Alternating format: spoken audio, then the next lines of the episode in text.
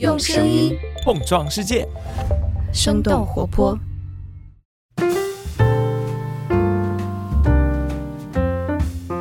嗨，大家好，欢迎收听《声东击西》，我们一起用对话来发现更大的世界。我是徐涛。那今天和我们坐在一起的是宋明卫，他是前《户外探险》杂志的主编，也是写作者，也是妥妥的户外爱好者和观察者。Hello，小明你好。声东击西的听众朋友们，大家好，我是宋明卫。今天其实是二零二二年的最后一个工作日，是。然后我们坐在这儿，可能待会儿还会有咳嗽呀之类的东西，也挺感谢的吧。最后这么一天还。跑过来，哎，彼此彼此，就是这么介绍，可能大家会说，哎，徐涛难道要聊户外和攀岩了吗？可能大家也知道，就我最近半年有点上头攀岩这个事儿，但我肯定也不是说因为自己喜欢就一定要录这个节目按头给我们听众来安利，而是之前我们可能跟小明在聊的时候，其实小明说到了一点特别戳中我，是说很多非常优秀有经验的户外的爱好者。非常有经验的大师们，他们是一个非常好的风险管理者。是的，对。然后这个为什么戳到我，是因为我真的觉得，可能过去两三年吧，我们都是面对巨大的不确定性，是的，很多的风险。然后明年，其实我并没有那么乐观哈，我觉得我们依然是面临很多不确定跟风险。虽然我们之前也谈过很多这个东西，但我就觉得，其实户外运动。是一个非常不一样的视角，它可能跟我们普通人在看风险的时候是不一样的。就比方说。本身这项运动有非常巨大的不确定性，然后甚至是在寻找 一些更加对，他会把这些不确定性放在一个表面上来看，是一个表面上的问题。那我们生活中的不确定性可能是更深刻一些，但是我觉得本质上是有相通之处的。对，所以我们就换一种思维，我们就从这个户外运动的方式，我们来看一下，然后说不定明年大家也更加会愿意去户外啊，或者去旅行啊，我觉得都是相关的。我们先来说一下吧，我觉得要不要跟大家先聊一下你怎么入坑户外，然后怎么开始登山？感觉这也是一个有点点小的踏出你的舒适区的这样的一个事儿。我开始接触户外，跟很多算是前辈们或者是一些后辈们都很类似了，就是在高中的时候，我是一个辽宁一个小城市叫鞍山。所以这个小城市，我跟很多就是东北小城市的孩子们都差不多，就是很按部就班的一个中考、高考的一个轨迹吧。后来就是我大学大一的一天，然后我看了一些比如旅行方面的一些书吧，我看这些人就去过很多地方，然后就很羡慕。那是在图书馆，然后一个下午，阳光还挺明媚的，我就是开始思考，那为什么我就不能多去一下其他地方，看看外面的世界是什么样子呢？过了寒假之后，那个暑假整整两个月期间，外加一个月的逃课期间。括号逃课不提倡啊！在逃课期间，这三个月期间，自己一个人相当于环游了中国，一路就是啊，搭车呀、徒步啊，或者。一个人出发，然后路上偶尔可能会遇到一些伙伴，或者也有一些奇遇吧，算是。嗯。基本上我把全国的三分之二的部分，但主要是中部和东部地区给走遍了。嗯。但在那之后，我突然又发现有些地方我还是去不了。即便我去了所有的景区、所有的城市，但是我发现还有一些地方，比如像西部的一些高海拔，或者一些深山密林，或者一些更高地带的雪山，一些高纬度、高寒的地带，我从来没有领略过。我也看了一些书，然后了解有个东西叫登山。嗯嗯。但是我对登山这个东西。最早的一个概念是我上高三的时候，有一个算是一个动员会吧，他请一些已经算是成功的成名的学长回学校来讲座，然后其中有两个学长，一个是设计过水立方的一个设计师，叫什么我忘了，还有一个也是我高中的学长叫严冬冬，嗯，零八年他是珠峰登顶的火炬手，他也是清华大学的算是学霸吧，最有意思的他还是我们当年的鞍山的一个高考的一个理科状元。所以说是一个很天才型的一个人物。嗯，然后大学期间他就开始接触登山，跟大学登山队、清华大学的山野协会接触登山。后来到了零八年的时候，他就跟着建国以来非常有影响力的一个登山活动，就是奥运火炬上珠峰，他就是作为其中那个火炬手站在了顶峰。所以站在一个很。社会的一个眼光来看，他确实很成功，无论是学习方面，还是成就方面，还是他个人的爱好方面，所以他就来我们学校讲座。虽然离得很远看，但是我知道有这么一个人在。但是我大一的时候知道登山这个事情，然后我就特别想登山。然后特别巧的一个事情就是，我又在一个图书馆的下午看到一些登山的一些书籍。但是那时候我对登山的理解就仅限于刚刚我说的一些背景铺垫，没有任何门路，而且又是广东，你知道，虽然我不是广东人，但我知道我身边基本上所有的广东的同学。别说雪山，连雪都没有见过，所以第二天我就无意中上完了一个选修课，路过一个教室，然后看到这个教室里面有一个算是登山向导吧，在宣讲聊就是他一些登山的一些经历。很偶然的从这个门口路过，然后突然听到“登山”两个词，然后回头一看，看到那个 PPT 上面在放这些图片，然后就摸到了这个教室的后排座位。到最后四十分钟讲完之后，这个登山向导就说：“我们这个学校很多大学都已经有登山社团了，像北大山鹰社呀、清华呀、北理工啊，还有很多很多，包括上海呀。那我们学校为什么还没有？我那个学校是北师大珠海分校。”在他的倡议下，那时候我是懵懂的学生里面为数不多稍微了解一些登山是什么东西的一个人。大家就是这么几个人，算是十来个人嘛，然后就成立了我们学校的一个登山社团。第二年的一个暑假，我就开始登了第一座雪山。但是我觉得特别有意思的一件事情就是，我也是算是这个行业的从业者，一个户外媒体的从业者。我认识很多就是北大山鹰社的，还有一些九十年代的一些登山的一个前辈，前提是他们都是从大学登山社团出来的一些前辈。虽然学校也不一样，社团的不一样，然后登的雪山可能经历也完全不一样，但是有个共同点，就甚至包括严冬冬，就是他们都非常动容的回忆过，大多数人都经历一个非常高压力的一个高考，然后高强度的一个高中，然后突然来到大学，相对来说面对了很多自由的选择。嗯，这个时候不仅限于登山，他们特别迫不及待的，就是是一种潜意识的状态，想把自己投入到一个很浓烈的一个兴趣爱好中。刚刚我提到的是北大山鹰社的，虽然我不是那个学校，但是后来媒体从业，然后包括后来写一些东西，我非常了解他们北大的一些校园里面的一些东西。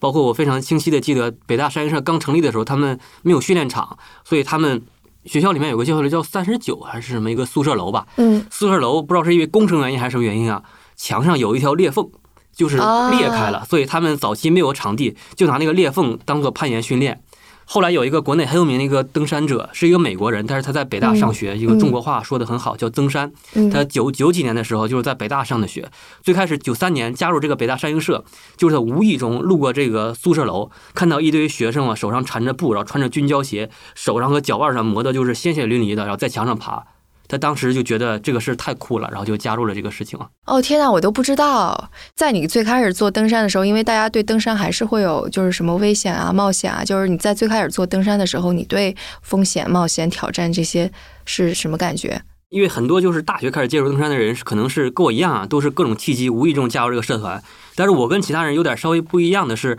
我是知道了登山这个事情，所以我知道它有一定的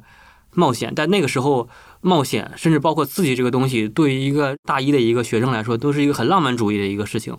所以这个不仅不能阻碍我去做这个事情，反而变成了我最大的动力之一。呃，还出于那个青少年的后期。如果是用那个脑科学，就说你的前额叶皮质还没有完全发展。人类的青少年或者是动物的青少年都会更加愿意去冒险，就是因为前额叶皮质没有完全发展，所以他就会更加的愿意去寻找刺激啊，寻找危险，就是什么小企鹅、小海豹、小郊狼都是这样的。是，这可能也跟背景有关系啊，特别是像我一样从一个小地方出来的一个人，之前的生活轨迹很普通，所以越是这样，至少在那个年代，现在回看来看，越是这样，可能越想做一些在其他人看起来。还了不起的一些事情了，比如那个时候别人知道，哎，你登过一些五千多米的，甚至六千多米的雪山，别人都会很惊讶的说：“哇哦！”那这个事情，其实在当年作为一个学生来看，特别享受别人的一种震惊或者一种敬佩感。但后来现在来看，都是很幼稚了。但是我觉得这个确实也是很多学生时代开始登山的一些同学。无论是浪漫呀，还是一些寻找刺激啊，还是一些想做一些所谓了不起的事情来看，他们的一个动机之一。嗯，你这样一说，我都又有点为最近三年的大学生感到难过。嗯，为什么呢？那他们没办法出去啊，很长时间在风控。然后你刚刚说的那种，大家一起出去，说走就走，就这种太少。虽然我登山是在二零一零年左右，但是我回看一些，无论是北大山鹰社的，还是其他的一些学校的一些登山社团的一些前辈们的一些故事，都特别向往。嗯，如果把他们那些一些关键词提炼出来，那是真正的字面意义上的浪漫和冒险，还有一些青春的一些东西。因为当时我看了一本书，叫。从清华到七幺幺七，讲的就是清华山野协会他们在九十年代末去登就是西藏的念青唐古拉山，然后一堆人在清华训练，后来在山上发生的一些故事。我记得那个队长还跟那个记录队里面故事的一个人，然后最后好像还谈恋爱了，然后在山上表白了。我一看，当时我看那个书里面就觉得哇，这个就是青春。我还记得那个书里面，当时有一个新的学员刚入学，不起眼，在队伍里面算是一个小弟弟一样的，那个人就是严冬冬。哦，很巧合，很巧合。当时我觉得很有意思。然后之后，这种对于风险冒险、风险管理是怎么怎么一步步发生变化的？登山前是我刚才那个心态，包括早期登山期间也有一点点，但是在我开始登第一座雪山之后，就有一点。第一座是什么？云南的一座雪山叫哈巴雪山，嗯嗯海拔五三九六米，就在玉龙雪山隔着一个金沙江，嗯是国内很入门的一个登一个雪山嘛。但是在我登第一座雪山的时候，其实就有一点质的变化了，虽然不多，但是我觉得足以称为质的变化。也是那个指导老师叫包子，他跟我们说的一个事情，包括其实跟我们国家登山历史有关系，就是我们很容易就说一些话，比如说什么话呢？说为了登这个山或者为了完成这个成就，我宁可掉几根手指头或者掉几个脚趾头，因为我们国家就有这样的一个登山历史嘛。为了完成这么一个东西，不惜牺牲生命，不惜牺牲一些身体的一些器官什么之类的，也要完成这个事情，看起来就很英雄主义，甚至很鲁莽。但是其实这个在不仅仅是学生登山社团，包括在我们国家的登山文化里面，都是一个很有代表性的一种想法，就是为了登山要不惜怎么怎么样。当时我们社团老师说了一句话，就如果谁就是不惜掉了几个手指，或者不惜生命，或者不惜重伤怎么样，又登了一个山的话，那我们是不会让你加入我们登山社团的。嗯因为这个在登山来看是非常不理性的这个事情。他自己怎么样那是个人一个行为，那可能别人毕竟都是成年人嘛，都是二十岁左右的，阻拦不了。但是你这样的行为很有可能会影响整个团队啊。所以一旦谁说我要为了登山不惜怎么样的话，他会毫不犹豫的拒绝他加入这个登山社团。就别说登山了，就是这个社团就不会让他加入。嗯那个时候我对这个事情就有已经有一些质的变化，因为他看待这个事情是非常成熟的。他当时会不认同吗？我当时没有不认同。如果要说的话，可能我会在几分钟之内从一个之前不理解变成一个认同的一个转变。嗯因为之前我看的一些书都是一些咱们国家登山队的一些登山历史，包括六七十年代，哪怕是改革开放以后，都是以国家形式为登山的。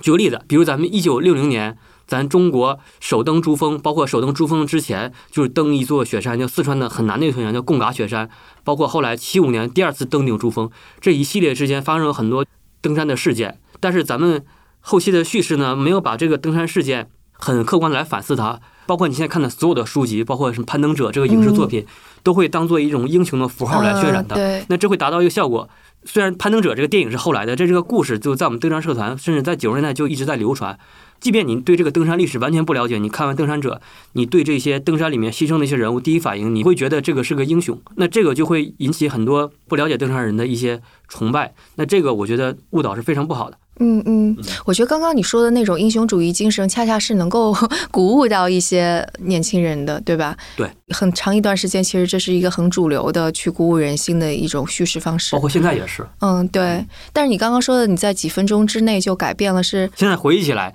他的解释吧，其实是半嘲弄，然后半认真的这么一个，因为他平时说话风格就是这样的。嗯他告诉我真正的登山者是怎么一个思考之后，那我知道了，算是一个醍醐灌顶一个想法吧。无论是我的专业还是我的工作，就是会让我见到很多、听到很多，嗯，媒体对，嗯也会采访到很多。嗯，所以这两点就取决于我后来就是可能对登山的这个理解，虽然登山的经验和水平很普通，但是我对登山的理解其实我觉得还可以的。我觉得你谦虚了，你不是说别人用五六天攀的一座山，可能你八小时就攀下来了。啊，确实然后是一个人。嗯，刚刚说到这个，其实是给大家补充一些背景信息吧。就是虽然小明在谦虚，但他其实的确是非常有经验的一个攀登者啦。攀登方面，我觉得我还是客观的讲，我觉得真的是很普通。但是我可以不谦虚的是，我确实采访过很多，无论是攀登方面还是人类耐力的极限方面的最顶级的人物。我觉得这种采访甚至在国际层面都不可能有。举个例子吧，我采访过人类我算是有史以来最厉害的登山者之一，叫登山皇帝梅斯纳尔，意大利的一个老爷爷。我还采访过就是十四座八千米的最快纪录保持者尼姆斯，我还采访过人类第一个破二的，也是有史以来最伟大的马拉松跑者基普乔格。我还采访过越野跑天王 Kilian Jornet。我基本上这些人物，你你采访一两个有机会还是可以，但是能把这些人所有采访到，聆听他们的一些感受和想法，我觉得还是挺特别的。嗯别说国内了，我觉得全世界也没有多少人能同同时采访到这些人。对，我也觉得这个是为什么我们今天会有这样一个对话，因为的确，你如果光从个人的经验来看的话，就是你到底怎么面对风险、面对挑战以及这种风险管理，可能只是一家之言。但因为你采访了这么多人，你对这个方面的看法是集合了很多很多人的看法，对吧？对，同时集合之后，我又思考、过滤，要形成我自己的一些看法。所以在你的登山老师给了你这么样一个醍醐灌顶的启蒙之后，你对挑战啊、冒险这些会一步一步的会有哪些节点给你带来不一样的想法？刚刚多次提到一个人物严冬冬，嗯。在我大学毕业前一年，二零一二年的七月九号，然后他就遇难了。这个是我登山里面知道一些人里面第一个就是因为登山事故然后去世的，二零一二年是因为珠峰的那个没有，纯是一个个人的一个攀登活动，啊。跟搭档然后在新疆西天山遇难了。嗯。当时我的冲击就非常非常大，因为之前像我说的都是一些浪漫的一些行为啊，嗯即便登山以后更理性的看待这个事情，那仍然不排除登山它还是有一定浪漫主义色彩的一个行为一个活动啊。嗯当我知道一个我认识的一个人，甚至我跟他交集并不多，见过两次面啊，在四姑娘山的双桥沟里面，也是二零一二年年初的时候，就是在他出事前半年前啊，见过几次面，也没有怎么深入聊过，给我的冲击还是挺大的。而且大家就会觉得天哪，这么优秀的一个人，对吧？对你刚刚说他是清华，华毕业，他身上有很多符号，首先他是鞍山的一个理科状元，嗯他是英语极好，你可以想象一下，他在小学的时候词汇量就已经过万了。嗯他后来就是上大学或者开始登山以后，走上了职业登山道路以后，他又翻译了三十多本书，所以很多人说他是翻译家。但是我觉得家倒谈不上，但是肯定是一个非常优秀的翻译者。嗯他其实体能非常非常的一般，平衡性非常不好，不好到什么程度呢？比如我听他搭档说过，比如去个北京周边，你要徒步的话，下山普通的一些徒步路线，下山的路比较陡的话，他会非常害怕，就坐着这么下来。嗯因为他怕平衡性不好摔倒，然后他攀岩的能力也非常非常普通，但是就是这样，所以他爬的一些山峰，无论是技术难度还是一些险远的一些地方，比他体能更好、比他胆子更大的人都达不到。对比这个张力，让我觉得非常震撼。像我一样从一个小城市走出来一个人，可以做出来很多优秀的、了不起的一些事情。我觉得这个爆发出来的生命力是让我非常震撼的。嗯虽然这些都是在我后来我才更深刻的理解这个人的一些生命轨迹的时候才了解到的，但至少在当时他遇难那个时候，让我非常震撼的是，我生命中我认识到的一个人，然后也是国内的一个登山者，他因为自己这个登山的一个理想，甚至是可以说是一个理想主义者，为了自己的爱好而遇难了。那嗯，这个事情让我是非常震撼的。第一重震撼是因为一个登山者遇难了，这个登山行为本身；第二个是我那个时候知道他为理想付出很多东西，是一个理想主义者，在一个现实主义的社会下死掉了。那这个冲击可能是后来更深远的一个影响。嗯嗯，所以这个会让你重新评估关于要不要冒险、要不要挑战这个事儿吗？那个时候我很快就毕业了，在澳洲就没有怎么接触登山，就开始越野跑了，那就是另外一项运动了。一六年回国工作以后，我又重新的开始接触一些登山或者登山里面一些人物。那个时候对登山的看法可能会更理性一些，因为在一二年严冬冬遇难之后，一三年杨春风遇难，一四年武鹏遇难，还有一四年年底就是刘志雄遇难，就是基本上在那之后，相当于几年之内吧，很多就国内登山的一些一流人物都因为各种原因遇难了。我就知道很多关于这些人物的故事，要知道他们的命运，然后也知道他们之前做过一些什么事情。我觉得是非常震撼，影响非常大的。这影响甚至大到什么程度？侧面举例子，就是一五年年底的时候，我在澳洲上学，其实我在犹豫要留在那里还是在回国。现在看来，两方面原因：一方面这些人遇难了，我一定要把他们的故事讲述出来；另一方面，我觉得国内有很多雪山值得我攀登，这些在其他任何国家都是没有的，所以我就回国了。这很莫名其妙。啊那也很理想主义。我是有这么一个心底非常非常深的这么一个心态，在之后那几年我都很难把这个想法给描述出来了。但这个想法像一个剥洋葱一样，我在后来几年经过一些事情，然后无论是对自我的一些认知，还是做过一些报道，我才知道当时我回国可能是这么一个心态在影响着我。所以当时我都不知道是有这么个想法，后来我才慢慢发现，原来在我心里那么深处会这么想。但当时其实你就没有跟大多数人一样想更长远的，类似于这个职业规划要怎么样这类之类的是吧我一？直都是没有任何职业规划的，我就知道今年要把一些我想做的一些事情做完，就把每一步做好，然后我觉得路肯定走得越来越好。嗯，其实对于你而言，你反正就是一直拥抱这种不确定、拥抱冒险的事情的。嗯，比如探险方面，因为我除了登山，还有徒步啊，还有玩铁三呀、越野跑啊，很多就其他的运动。这方面的话，我可能会有一个模模糊糊的一个想法。我觉得，与其说是不确定性，不如说是在那个时候我还没有太多规划。因为我觉得这个区别在于，那个时候我觉得还不太成熟，还不知道自己真正想要什么东西啊。这这个跟不确定性虽然看起来的行为是差不多的，但觉得还是有些不太一样的。嗯我跟很多登山的人还是有一个类似之处的，就是一方面是我故意不想规划未来想做什么，另一方面这种不想规划的这种状态还挺吸引我的。嗯，这个好奇心还挺吸引我的。嗯嗯，你就是在体会肾上腺素飙升的 那种感受。嗯，我是很享受就是在登山或者是其他运动带来的肾上腺素的感觉。嗯，但是不在运动状态下的话，我其实不太喜欢那种感觉的，因为那个事后看啊，做了很多事情会让自己很不冷静，我还挺不喜欢不冷静的那种状态的。嗯。对我而言，稍微有点难理解这种状态哈。但是，就比方说，之后你跟其他的登山者有经验的，像你采访过的这些人，你们会聊起这些吗？就是他们怎么去管理自己的期待呀？他们为什么选择冒险啊？他们怎么去看这些风险？前几年，我又有机会采访到一个在全世界非常有名的一个顶级登山家，叫 Bruce Snowman，他叫老布。用一分钟的时间简单介绍一下这个人的背景啊。嗯。如果把一个世界登山界比作一个武林的话，那这个老布，国内所谓的老布，就是一个扫地僧。他怎么个扫地僧法呢？你要在零九年到二零一六年期间，听众有人民大学的学生的话，你很有可能跟这个老布擦肩而过。他是人民大学的一个客座的一个物理教授，长期在人大的一个教学楼里待着。啊，他是世界最顶级的一个物理学家。他现在一六年之后，他去了瑞士的原子能研究所，做一个类似于副所长或研究员的这么一个职务。他是一个苏格兰人。他本科期间念的是剑桥，研究生念的是好像是麻省理工大学，嗯，后来做东京大学，然后哈佛大学、斯坦福大学，基本上全世界二十多所大学的一个客座教授。在二零一零年的时候，人大因为它是个人文学院，然后在当时国家背景的号召下，想开始开发一些理科的一些学科，然后就做了一个这么物理学科，然后当时就请到这么一个物理学家来到他们人大工作，很多人把他当做博士生导师一样，就是进修硕士之类的。但至此为止，他仅仅是作为一个物理学家的一面。在每年的暑假和寒假，那这个物理学家他平时穿着一个西裤，卡其色的一个白衬衫，戴着一个很薄的眼镜，然后梳着一个就很普通的一个发型，然后高颧骨，颧骨是红红的。一到了就是寒假跟暑假的时候，他会把这些衣服全换掉，换成一身冲锋衣，拿着冰镐去中国西部的一些，无论是天山山脉，还是四川的一些山脉，还是一些云南的山脉，未登峰。去把中国一些未登峰去攀登掉。他刚来中国的时候想法，因为中国是全世界没有人类登顶过山峰，未登峰资源最丰富的国家之一。他刚来中国的时候就发现一个宏愿，他想把中国所有的未登峰都爬掉。嗯，但后来在西部遇到了一些政策问题，遇到了外国的这些出行问题，然后所以可能就是没有完成这个愿望。但是他还是还有政策问题，现在也有，主要是外国人去西藏的一些问题啊。因为这些山峰基本上都是西部的一些藏区的地方，但他还是爬中国最有名的、最难的几个山峰攀登掉了。特别是零九年的时候，他刚来中国之前一年，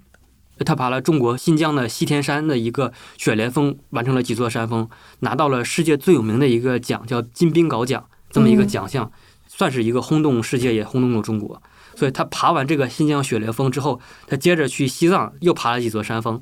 特别有意思的是，跟我之前讲的故事连接上了，他在西藏。就是跟严冬冬两个人一起爬了西藏念青溪的一些山峰，老布就成为了他一个导师，然后他经过了一系列的精神的一些洗礼，严冬冬算是完成了攀登理念上的一个蜕变。精神上的洗礼又是指什么？呃，攀登理念上的一些洗礼，从之前那个大学的一个攀登方式变成了一个阿式攀登。他第一次知道可以在一堆未登峰里面的中间扎营，然后再用几天时间从营地出发，不断的爬 A 山峰回来，爬 B 山峰回来，爬 C 山峰回来。一个礼拜甚至半个月期间完成很多次精彩的攀登，只扎一个营地，就这个玩法就很酷。其次，它可以无视关门时间，关门时间就是有人看过《绝命海拔》那个电影就知道，你比如在上午十一点必须完成珠峰的登顶，然后回到营地。如果在十一点之后过了之后，你哪怕再接近它，也必须得停止，立即回来，要不可能有生命危险。他知道阿什攀登可以基本上无视。关门时间，你可以在半夜出发，然后中午登顶，然后晚上回来。他觉得这个事情很酷，但这个风险也就更大。没有，因为它是阿什攀登，快速的攀登，快速的回来。因为在阿什攀登有个很重要的理念，就是你在山上，再就是攀登的技术地形，你暴露的时间越短，也就意味着你的风险越小。所以以这个为前提的话，你越快速的完成这个山峰，你才可能越安全。嗯，这是阿什攀登它这个成立的一个根本。嗯嗯，那你说的其他方式的，他们就是慢慢走，就是速度不会很快，对吗？对，可以介绍一下风格，可以分两种，一种叫喜马拉雅式，就是我们国家登珠峰的，或者一些八千米的一些商业攀登的一些攀登方式。简单来讲，就是步步为营，就是许多人就大量的物资，把这些人或者是一些物资搬到一个营地，休息好了之后再往上运到二号营地，再运到三号营地，运到四号营地。四号营地离顶峰就非常非常近了，然后冲顶，再回到四号营地，嗯。再撤到三号营地，再二号营地、一号营地，时间非常长，物资非常多，人员也非常多。大规模作战，对，但是这个嗯。就是非常稳定，你除非是那真是一个很极端的、很巧合的一个问题啊，嗯要不然很难遇到问题。嗯，那这个，像雪崩啊之类的，嗯但是我们国家无论是六零年还是七五年登珠峰，还是后来的一些国家官方的一些活动，包括一些零三年、零五年珠峰测量，都是这种喜马拉雅式攀登活动，非常稳定，也没有任何问题啊。中国的喜马拉雅这个攀登历史非常悠久，可以说是中国是喜马拉雅式攀登的一个大国。但是一个好的一个攀登文化，或者一个良性的攀登文化，它应该是非常丰富的一个生态，不仅应该允许这种丰富的喜马拉雅式的存在，也应该允许各种攀登方式的存在，包括刚刚我说的阿式攀登。嗯阿式攀登，它就是两三个人，不超过三个人，小规模、轻装快速的，以最快的时间拿非常少的东西登顶，然后再快速的回到营地。这嗯基本上也是阿尔卑斯式的一个核心吧，就轻装快速，算是两个极端的一个风格。但是国内的阿式攀登历史非常非常短，基本上是在零三年、零四年之后才有的这么一个历史。嗯嗯，我理解喜马拉雅是它其实就是想把风险降到最低嘛，因为就是人更多，补给更多，所以可能就更加安全呢、阿式要怎么保证它的各方面的安全呢？就是足够轻装，轻装的目的是为了达到快速。嗯你嗯越快的话，越在山上完成这个攀登，你时间越短。你举个例子，比如你喜马拉雅是，你在山上的时间，比如登个珠峰，可能需要五十六天的这么一个周期，呃，阿式攀登可能就是几天，但是前提是肯定要有丰富的适应啊，几天就完成了。这如果存在这个地形本身的话，简单一点山峰可能几个小时就完成了。嗯，但这个前提就是，其实攀登者本身对自己的体能已经非常的了解，知道自己是能够应对各种各样不确定性的，是吗？啊、是这样的。嗯嗯，我们这个话题跑远了哈，刚刚对对对老布老布，对，世界最顶级的金冰镐奖，它就是专门为阿式攀登而生的。我非常个人主观的认为，阿尔卑斯式攀登才是真正的攀登。所以老布他作为一个金冰镐获奖者，可以说是无论是在国外还是国内都非常基本上都是名扬天下。嗯但是怎么说，他这个名扬天下仅仅是在两方面的，一方面他是在国际的金字塔顶端的这个极少数人知道，哎，这个老布是非常非常厉害的。因为阿式攀登它是个很小众的一个群体，如果从数量上来看，国外可能比国内多，但是国外也有很多事故，国内有很多事故，但是国内的就是这个基数不大，所以这个事故凸显了就是国内阿式攀登者的出事故的比例格外高。嗯，因为这个基数很小，所以每次老布都会探究原因，然后所以老布是用研究物理的方式来研究这些事故了。这个是非常有意思的，它是物理的一个思维来思考这个世界，非常理性，理性到很多朋友或了解他的人可以说他叫冷酷，冷酷到性格有些怪癖这么一个人。所以我跟他采访的时候，最后都吵起来了，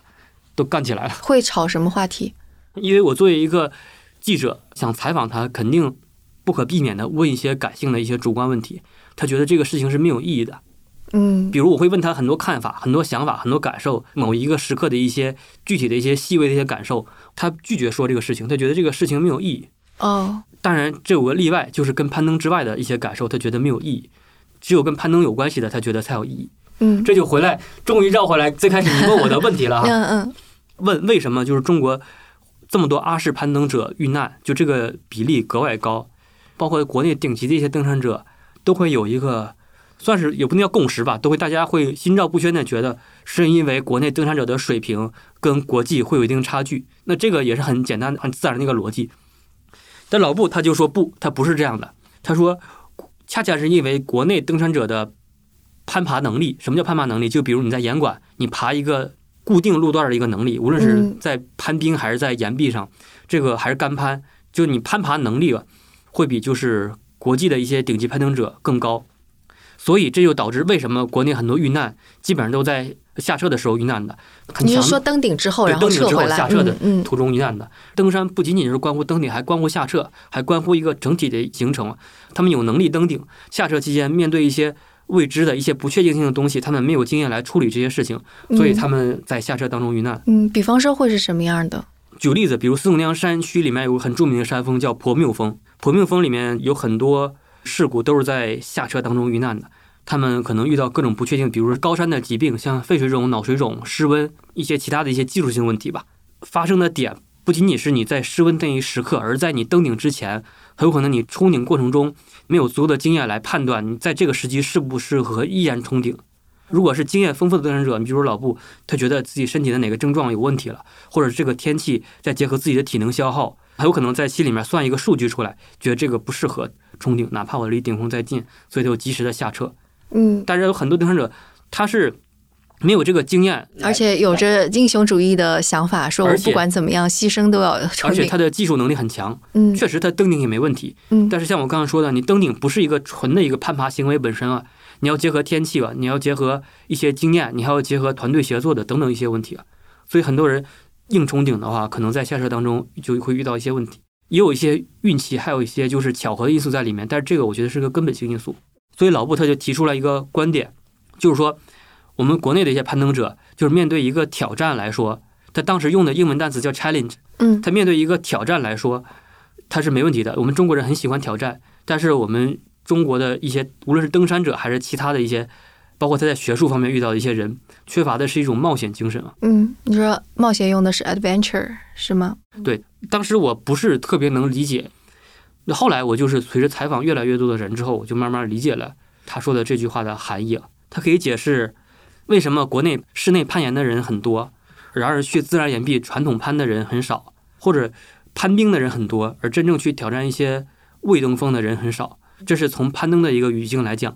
从一个生活当中的语境来讲，就是我们太习惯于处理很多技术难点本身，就处理这个问题本身，嗯，就而没只要有个 problem 在那里，它可以是刷题，它可以是那个我们说那个攀岩的时候，一个也是个 problem，对吗？就这个我们是可以去死磕把它给磕出来的。对，嗯，但是 problem 攀岩里面的一个算是一个术语，虽然这个单词很普通啊，但是是指特指攀岩路线里面一个算是一个难点吧。嗯嗯就是在自然岩壁里面，这个难点就是有的时候叫 problem，但也有的时候可以叫 crux，嗯，就是 c r u x 这个单词叫 crux，就是更强的一个技术难点。嗯我们很习惯于就解决攀岩的路线，无论是暴石还是岩壁本身。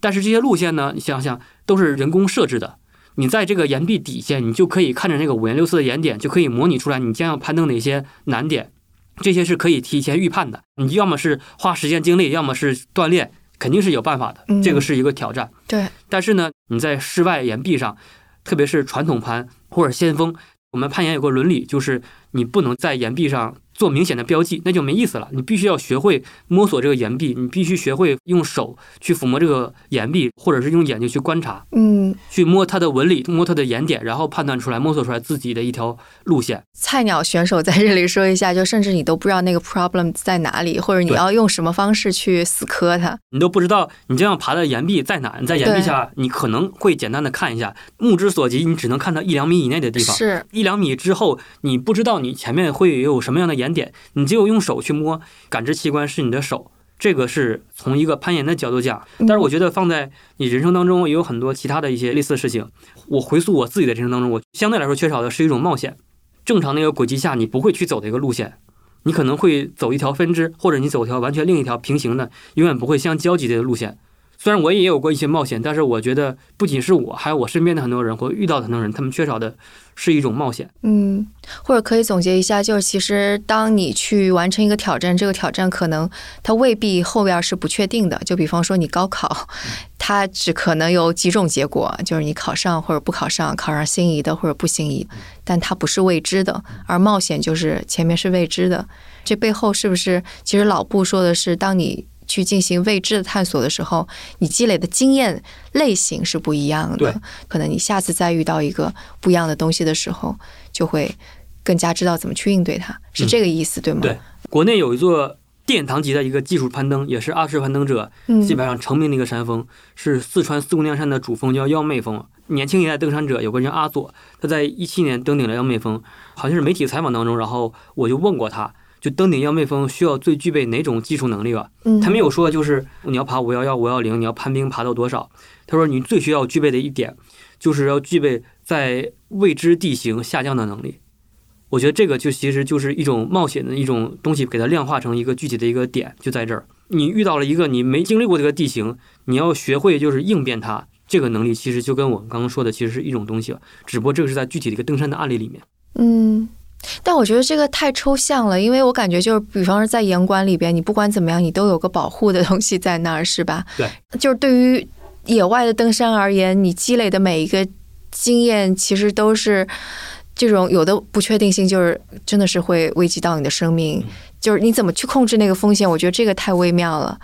还得补充一下，就是老布在给我讲这一套挑战什么冒险，咱们中国人缺少冒险精神这么一些之后，他又补充了一个点，就是无论是挑战还是冒险，这个其实没有一个高低贵贱或者一个高下之分，它不是一个价值判断，它纯是一个个人的一个人生选择。很多人就喜欢在严管里爬一些固定路线暴食，挑战一个个爬不了的难点，然后增长能力，它就是一种乐趣。我觉得这个没问题啊。老布说他觉得这个没问题啊。那有的人就喜欢探索未知，就喜欢爬未登峰。岩壁的话，他就可能就喜欢传统盘，那这个也没问题。这就他就喜欢冒险。但是这两种个人选择，它首先不做任何价值判断。但区别在于，你在冒险当中你获得的乐趣和成就感，和你在挑战当中是完全不一样的。嗯，比如你创业是种冒险，假如创业没弄好，满盘皆输，或者是弄的什么赔钱，或者是失败浪费时间。这个肯定是有一定风险，甚至代价远远比你在一个大公司上班大很多。但是区别在于，一旦你创业成功了，或者没成功当中，你获得一些乐趣和成就感，它跟你在大公司上班还是完全不一样的。它没有高高低贵贱之分，只不过类型不一样。嗯嗯。老布他就是一个典型的一个冒险家，一个专门挑战未登峰的人，因为他知道在他的物理的生涯的另一面。他是一个冒险家。嗯嗯，哎，不过你刚刚说的这个，就让我想到，作为一个家长嘛，作为一个妈妈。然后以及看一些其他的书，其实很多教育者都在说，你怎么让孩子越来越有自信，或者当成为成年人的时候，为什么有些人会成为巨婴，或者不敢面对挫折，然后有一些人反而是越挫越勇，其实就是你之前是否有过小的挫折，然后有经验说你经历了小的挫折、小的不确定性，你依然能够站起来，然后这种小的挫折就是积累的经验越来越多、越来越多，当你遇到一个更大的。挑战，或者是挫折，或者不确定性的时候，你就更加有自信，也更加有你的技能包去应对吧。所以，就比方说，像有一些。建议，呃，这个这个就有点妈妈经了。但 anyway，我还是说吧，就比方说那个小孩子说，我一定想要穿这件衣服，外面明明冷的要死，小孩依然说我想要穿一件短袖的时候，其实对于家长而言，就是那你就穿吧，你穿了出去试试。他冷了，他又知道哦，这种天气不应该穿冷的。其实听起来感觉是类似的，就只是可能户外是一个更加极端的可能性，他遇到的危险更加有可能。有的时候成本还比较大，成本非常的大。但是我还要补充一点啊。无论是登山吧，还是任何一个像我刚刚说的任何一个冒险行为啊，结果无论是好是坏，这个必须得自己承担。肯定特指成年人，就是小孩肯定就不算了。嗯，成年之后，你肯定是为自己做出来选择要付出代价的。那个代价有的时候成就，有的时候可能就是特别在极限的环境下，可能就是生命代价。作为一个攀登者，无论是老布还是严冬冬，他做出来一个选择，他要选择冒险攀登未登峰，但同时呢，他也知道这个东西。特别在极限的情况下，很有可能是以生命为代价的。嗯，一个成熟的攀登者点就在于，他会肩负起这个责任，他能承担起这个代价，或者说他知道这个代价是什么之后，他仍然去选择做这个事情。嗯嗯嗯，这个我觉得是区别一个成熟的攀登者和不成熟的攀登者的一个区别。就是理想主义的非常热血的，可能他就没有想清楚这个代价究竟意味着什么。但成熟的攀登者就是你已经知道这个代价是什么，我依然要去做，对吧？对，他会知道这个东西的责任所在。严冬冬他可能知道，假如万一哈有一天自己真的不幸遇难了，他知道这个东西会给身边的朋友或亲人带来什么样的伤痛。嗯，那这个伤痛肯定也不是他愿意看到的，因为没有一个登山者像我刚才说的，就是成熟登山者会愿意真的出事情，哪怕这个是个轻伤，他也不愿意。嗯，所以他们这样子会更加谨慎吗？我觉得有的时候可能会更加痛苦。嗯，就在某个时刻，就是因为我还是在想着你之前打动我的那句话，说他们是风险管理大师，对，所以他们会要怎么去管理这个风险呢？因为一方面已经知道了这个可能会付出生命的代价，另外一方面他要管理风险，他这个是可以拆解的吗？我所了解的国内大部分的一些攀登事故，其实都是由一些愚蠢的事故造成的，嗯，人为的一些失误，这人为失误有心理因素造成，也有个人经验原因造成，还有一些其他各个复杂的因素。老布其实他也这么说过这句话，他觉得在他更极端一点，他说，登山正常情况下是不会出事儿的，所有出事儿的都是他犯了一个严重的错误。原话他用英文说的是 a big fuck up，啊，对，他是非常讨厌，甚至对这个事情是非常愤怒的。他愤怒点不在于这个人离开了，他认识这个人离开了，而在于他在一个登山的场景中遇难了，而这个遇难必然会在社会引起来一系列的发酵或影响。呃，这个影响又会反哺到人们对这个登山的印象，会觉得哇，只要是登山都会出事儿的。那其实不是这样的。老布认为登山、攀登或者是攀岩、攀冰，正常情况下是百分之百是不会出任何问题的。他说，所有的攀登都是人为事故造成的。但要怎么避免呢？我知道肯定他会是有危险的地方的嘛。但像老布，嗯，他这么系统化管理的思维的一个人，他要怎么去避免呢？像刚刚说的，就是你要积累足够的丰富的经验，认真的准备这个事情。这个看起来很普通，但其实上做起来是极其复杂的。啊，对，积累经验其实一个前提就是了解你自己。对，我觉得了解你自己，了解你自己的极限，本身就是一件挺难的事儿。严冬冬翻译过一本书啊，叫《极限登山》，里面有一句话说：年轻人最容易凭着一腔热血做一些愚蠢而冲动的事情，但是很多伟大的攀登就是由这些一次次愚蠢或者是冲动而鲁莽造成的。一旦他们就是在一次次伟大的惊险的攀登中活下来，那这些愚蠢和错误都会变成他们的经验，而这些经验都会助长他们，就是成为他们攀登的人生的一部分。所以，假以时日，这种经验。增长到一定程度，他们一定会做出一些伟大的成就。但这个就跟老布的说法其实就相冲突的，嗯因为就你说的那个极限攀登的这个说法，就相当于是这些险你得冒，冒了代价来了，你得就有时候运气好，有时候运气不好。但老布的说法就是类似于这跟运气没有关系，这完全是跟你准备好没好有关系。我觉得可能会有一点点冲突，但也不是那么冲突，因为老布说的更是一个前提。举个例子，比如一个年轻人他做了一些很鲁莽的事情，在当下他是看不出来的，他很有可能做足了就是万全的准备，然后他非常非常的认真对待。但是他这个准备，他是在他有限的认知框架内去做的准备，但其实对于真正的事实上的一些准备，其实是远远还不够的。嗯，哎，不过你这个说法跟我看的另外一本书太像了，那本书名字我有点忘了，但基本上讲的就是动物在青少年期间的惊险一跃，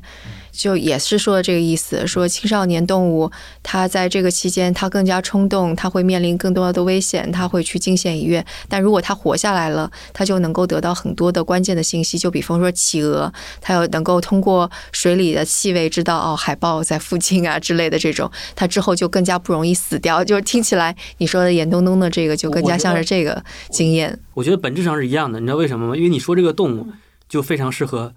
就是极限情况下的一些攀登啊，嗯很多极限的时刻，这些动物性的本能其实就跟人在极限攀登时刻是基本上完全一样的，嗯嗯，就是为了生存。嗯嗯。但老布他怎么能够保证他所有的事情都是在他的经验范围之内的呢？我是尝试分析它，嗯不一定真是这样。首先，他是一个非常理性的，甚至理性的很冷酷的一个人，嗯所以他会把所有的东西给量化、给理性化来看待。嗯嗯，所以他是在他的可能的范围内，尽量的理解所有会要面对的可能性。但是总会有一些东西是会超出他失控的。嗯，他有遇到过什么样的失控吗？二零一八年，就是他回到瑞士之后啊，在一个山上，这个山是世界上未登峰里面算是海拔最高的一座山峰啊，七千五百多米，叫奥特萨。嗯跟两个搭档攀登，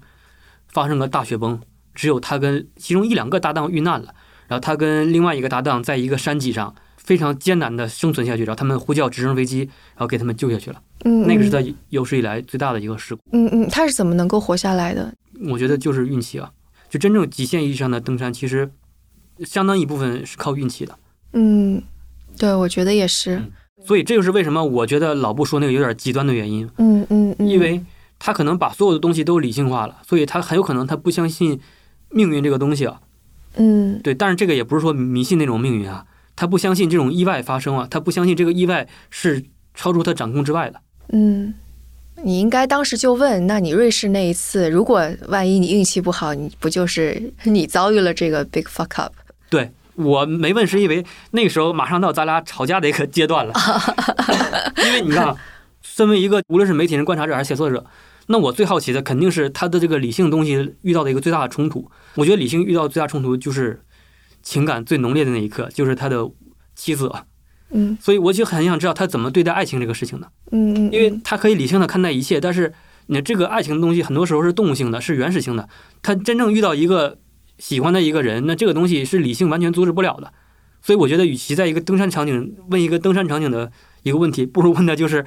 也是他当时的一个妻子叫艾米丽的时候，他也无法控制啊，嗯嗯，所以他就不愿意回答这个问题。肯定不愿意，因为 我听他的一些以前在国内的一些好朋友说，两个人就是算是因为户外认识吧，后来待过一两年之后又离婚了。嗯，明白。对，当时看那个 Free Solo 的时候，也当中其实有一段展现那个 Alex 跟他女朋友之间的痛苦，是吧？对，他女朋友根本就不想知道，就是很揪心，为他担心。嗯，但我不知道他是因为个人隐私的问题，还是因为身为一个理性的人，他不想探讨过于主观的、他无法控制的东西。我不知道这个哪个是更深层次的原因，但是那就。那就不知道了。嗯嗯嗯，回答老布刚刚说的就冒险的那个事儿，他有对这个做更多的阐述吗？他指的冒险是指说像他那样去挑战一个那样子的冒险，还是说他会有举例子在类似于物理研究当中怎么怎么样那种？至少在他看来，研究这个领域本身肯定是没问题的，但有的时候你要跳在另外一个领域来看待这个事情，那跳在另外一个领域，在其他看来肯定是一个非常荒唐的一个事情，在他的看来是一个就是一个正常的一个事情。那就像我们今天居然拿登山来讲风险管理，嗯，对，差不多是这个样子。嗯，OK，哎，那还有没有其他的人你采访到的？其实关于这方面给你留下还蛮深印象的。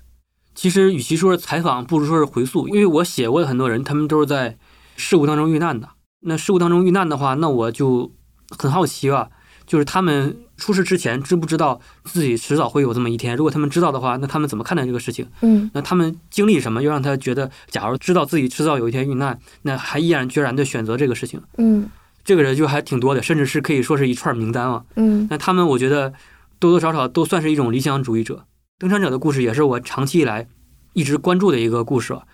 就是说，他们的遇难，与其说是他们在山上遇到一些环境的一些问题，或者个人的一些错误的问题，但不如说是一个理想主义跟现实主义碰撞产生的一个巨大的后果。因为这样的事情一而再、再而三的发生。举个例子，一四年十一月份，有一对登山者在登顶幺妹峰之后，就刚我说那个殿堂级的山峰之后，下车期间遇难了。其中有一个人叫刘志勇，我们叫小柳。那他是我一八年底做的一个报道。那我知道的时候，他已经四年前他已经遇难了。那我就很好奇他一生的故事，跟他接触的一些朋友聊到一个很有意思的一个细节。刘志雄有一天就是遇难前一两年吧，问过他的一个自贡天山那个当地一个向导，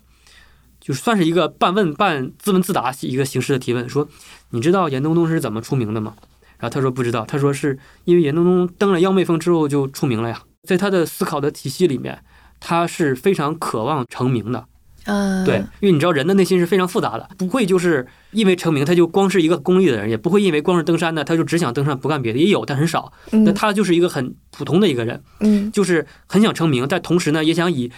成名这个事情来养活自己登山这个事情。嗯，所以这就是我说的现实主义的问题了。嗯，就一个真正的一个纯粹登山者，你在国内的一个现实主义社会下，你是很难真正的生活下去的。嗯，这个生活不是说你登山上的一些技术性的问题啊，而是一个很现实的问题，就是你怎么养活自己。嗯，也不是所有人都像老布一样，对，就是不断朝着鸡鸣镐或者朝着一个登山技艺的最高层发展。最基本的，你必须要每天的保持训练，甚至你要进山之前经常进山。但是你在每天训练进山之余，那你吃喝拉撒怎么解决呢？咱就不说谈个恋爱了，那这个事情可能本质上是矛盾的。但这个我觉得，周鹏就是严冬冬他的。搭档也是给出来他自己的。观点，他说登山的。人没有什么特殊的。就是你任何一个，你比如画画，你就是写作，你都需要不得已为了一些生存而做一些不得已的一些事情。那你登山的人为什么凭什么就可以逃脱这一个规律之外呢？嗯嗯嗯嗯。但是不同点就在于，比如拿柳志雄这个人举例子的话，他想的一条模式，但是也是现在很多攀登年轻攀登者想的一条模式，就是他必须要做出一些成绩。这个成绩你说白了就是名利嘛。那这个名利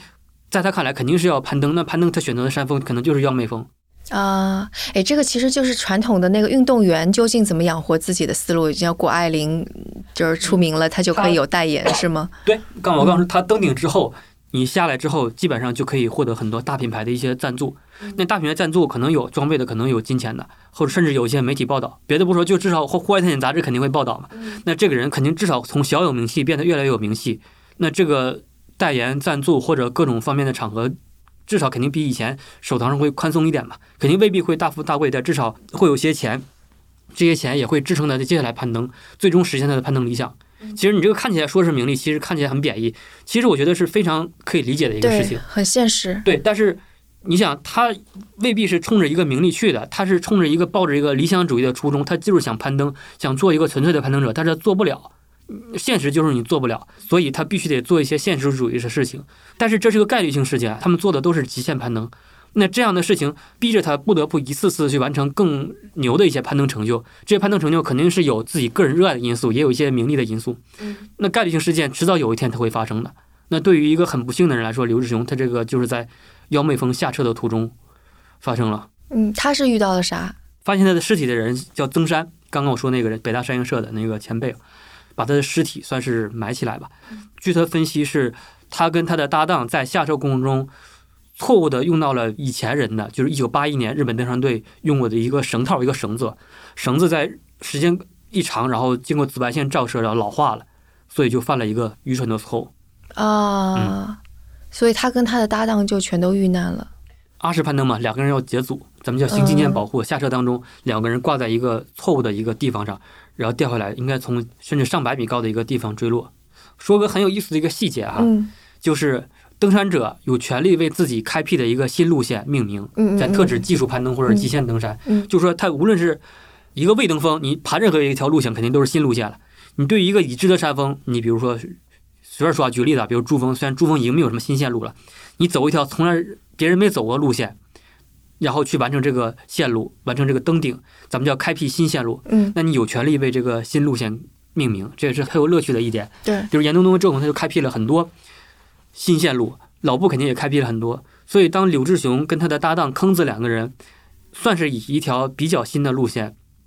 完成了这个妖蜜峰登顶的时候，在登顶之前，他就跟当地的一些村民或者一些好朋友说过，他登顶了以后要给这条路线起个名字，叫乐满。乐满是四姑娘山当地嘉绒藏族的一种方言，就叫快乐。所以说他登顶了之后，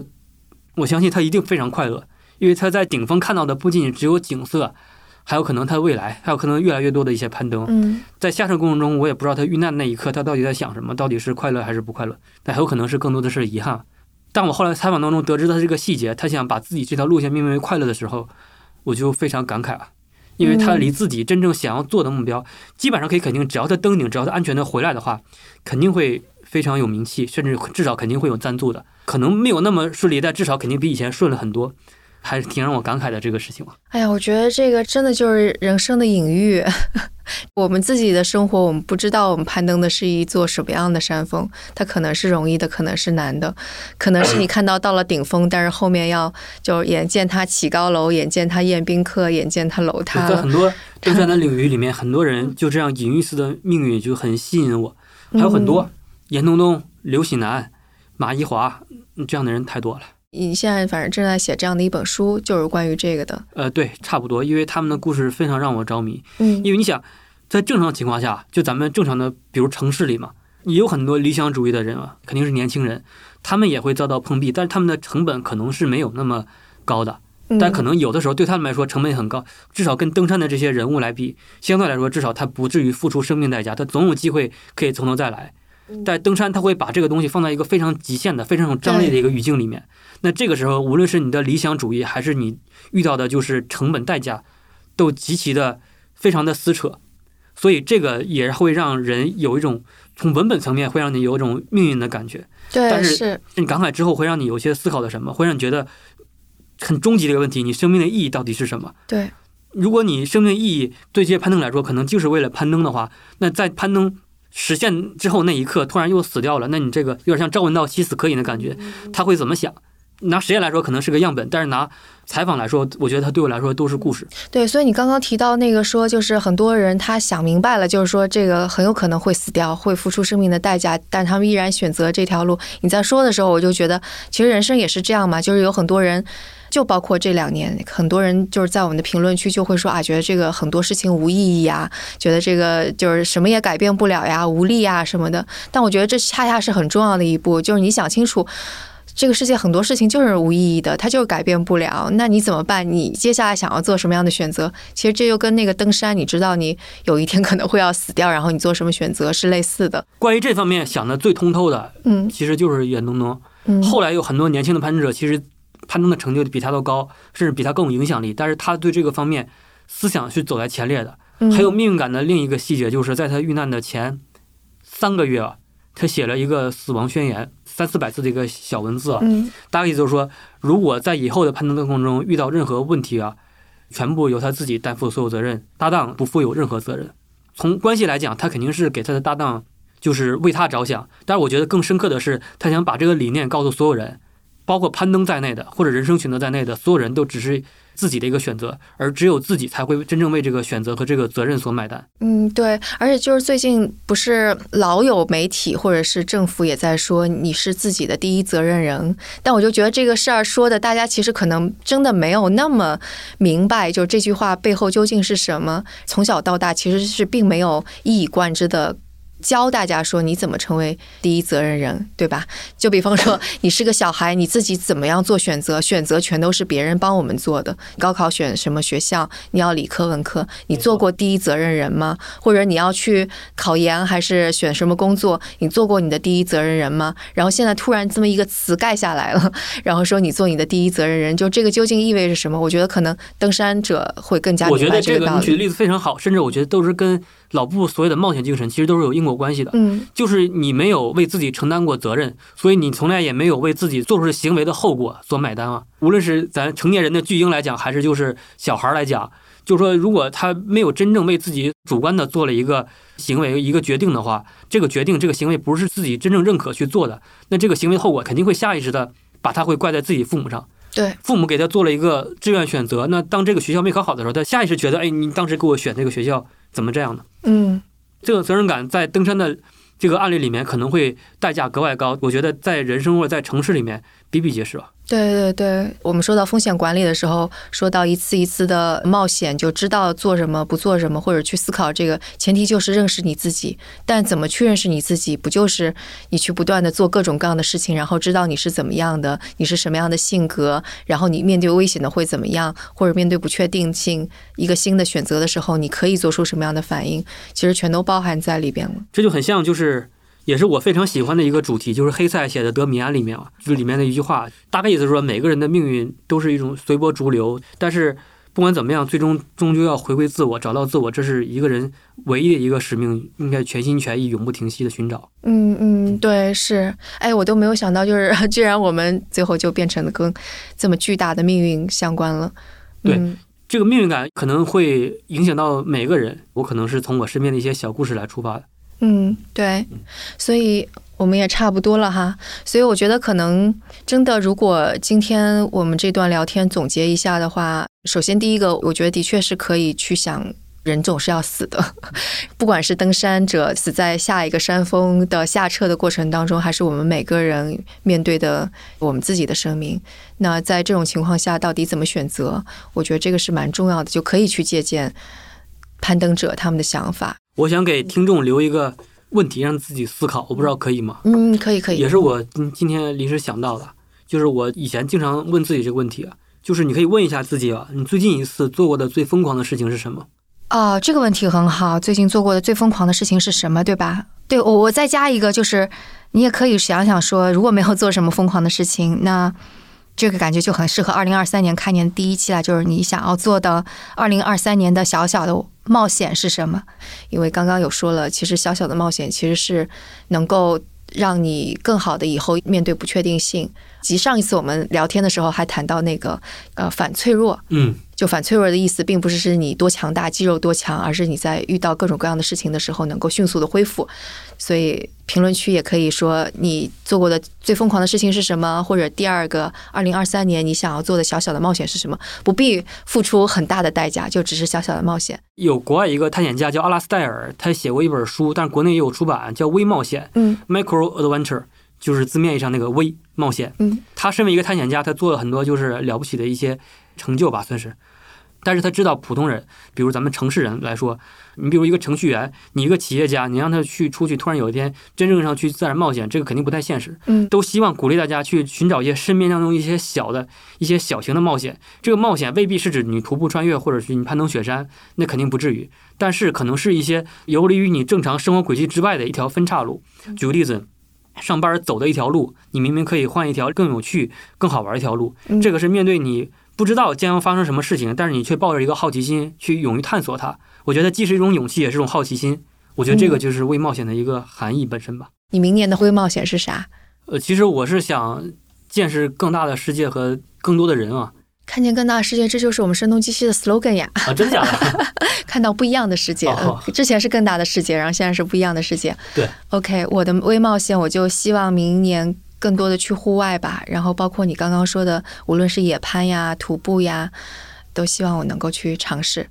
嗯，好的，那我们今天的节目就到这里，非常谢谢小明。谢谢。那也请大家在评论区和我们分享你最近做过的最疯狂的事情是什么，或者是你二零二三年想要来一些什么样的微冒险。呃，大家可以在我们的播客客户端的评论区留言，或者是写邮件到 newsletter at 声 fm 到 cn 和我们分享 newsletter at 声 fm s h e n g f m 到 cn。我们是会从评论以及来信中抽取三位朋友，送出广西师范大学出版社出版的《西方旅游史》这本书。活动截止时间是到一月十二日。那这本书是法国的著名历史学家、旅游研究专家马克·布瓦耶的作品，讲了从十五世纪哥伦布发现美洲新大陆，一直到了二十一世纪旅游的演变，其中也有提到登山啊、滑雪啊、挑战啊、冒险啊之类的，也是挺有意思的。然后我也想感谢所有在上一期节目，也就是我们的二零二二声音胶囊评论区给我们留言的朋友，我看了非常非常的感动，就感觉的确因为有大家和我们在一起，所以似乎二零二二也没有那么糟糕了。当然，也有很多人都说自己听哭了，不敢相信我们都度过了一个什么样的二零二二，对吧？但是不管怎么样，相信二零二三会是一个不一样的一年吧。那我们这一期节目也是二零二三年兔年春节之前的最后一期节目了。在这段时间，可能我们整个节目组也会稍微停下来，喘口气，花一些时间思考一下，二零二三年我们想要呈现给大家什么样的内容，什么样的思考养料。如果大家也有什么建议的话，欢迎在评论区或者我们的邮箱里边来告诉我们。最后也提前给大家拜个早年，祝大家新春快乐，兔年心想事成，健康顺遂，然后没有什么不开心的事情。我们节后再见。